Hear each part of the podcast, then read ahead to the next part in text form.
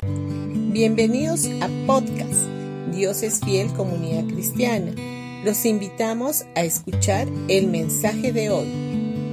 Hola familia, hoy día miércoles 11 de octubre del 2023. Vamos a ir a Lucas capítulo 20 versículo del 41 al 44. Entonces Jesús les planteó una pregunta. ¿Cómo es que se dice que el Mesías es hijo de David? Pues David mismo escribió en el libro de los Salmos. El Señor le dijo a mi Señor, siéntate en el lugar de honor a mi derecha, hasta que humille a tus enemigos y los ponga por debajo de tus pies. Si David llamó al Mesías Señor, ¿cómo es posible que el Mesías sea su hijo? Jesús tomó una aparente contradicción en las Escrituras y al combinar estas declaraciones paradójicas con respecto a la humanidad y a la deidad de Cristo, sacó a relucir la verdad de que Cristo es Dios en carne humana. Ambas afirmaciones, el hecho de que Jesús era el Hijo de David y sin embargo el Señor de David, eran correctas al mismo tiempo. Era correcto que Cristo fuera el Hijo de David y también era correcto que Cristo fuera el Señor de David.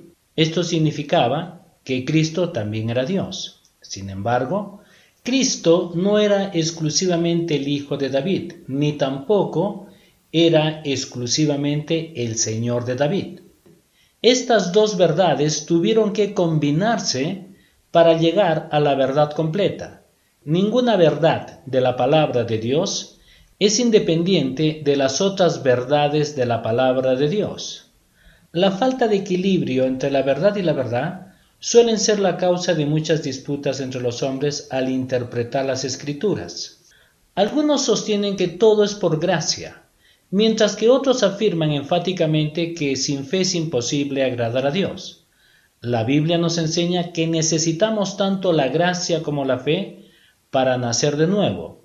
En Efesios capítulo 2 versículo 8 dice, porque por gracia ustedes han sido salvados mediante la fe no la una sin la otra. Lo mismo se aplica a la fe versus las obras y a muchas otras verdades de la palabra de Dios. El error puede ser simplemente la verdad llevada al extremo a expensas de otras verdades. Una de las preocupaciones de muchos cristianos es ¿cómo puedo saber si estoy pensando o actuando correctamente? Si buscamos al Señor con un corazón puro y sencillo de propósito, entonces el Señor nos mostrará todo lo que necesitamos cambiar. En otras palabras, lo único que tenemos que hacer es centrarnos en el Señor con un corazón puro y Él promete mostrarnos cualquier error. Las únicas personas que deben temer ser engañadas son aquellos que no buscan al Señor con un corazón puro y resuelto. Por eso, cada vez que te acerques al Señor, siempre búscalo con un corazón puro y abierto a seguir aprendiendo de Él. Bendiciones con todos ustedes y que tengan un gran día.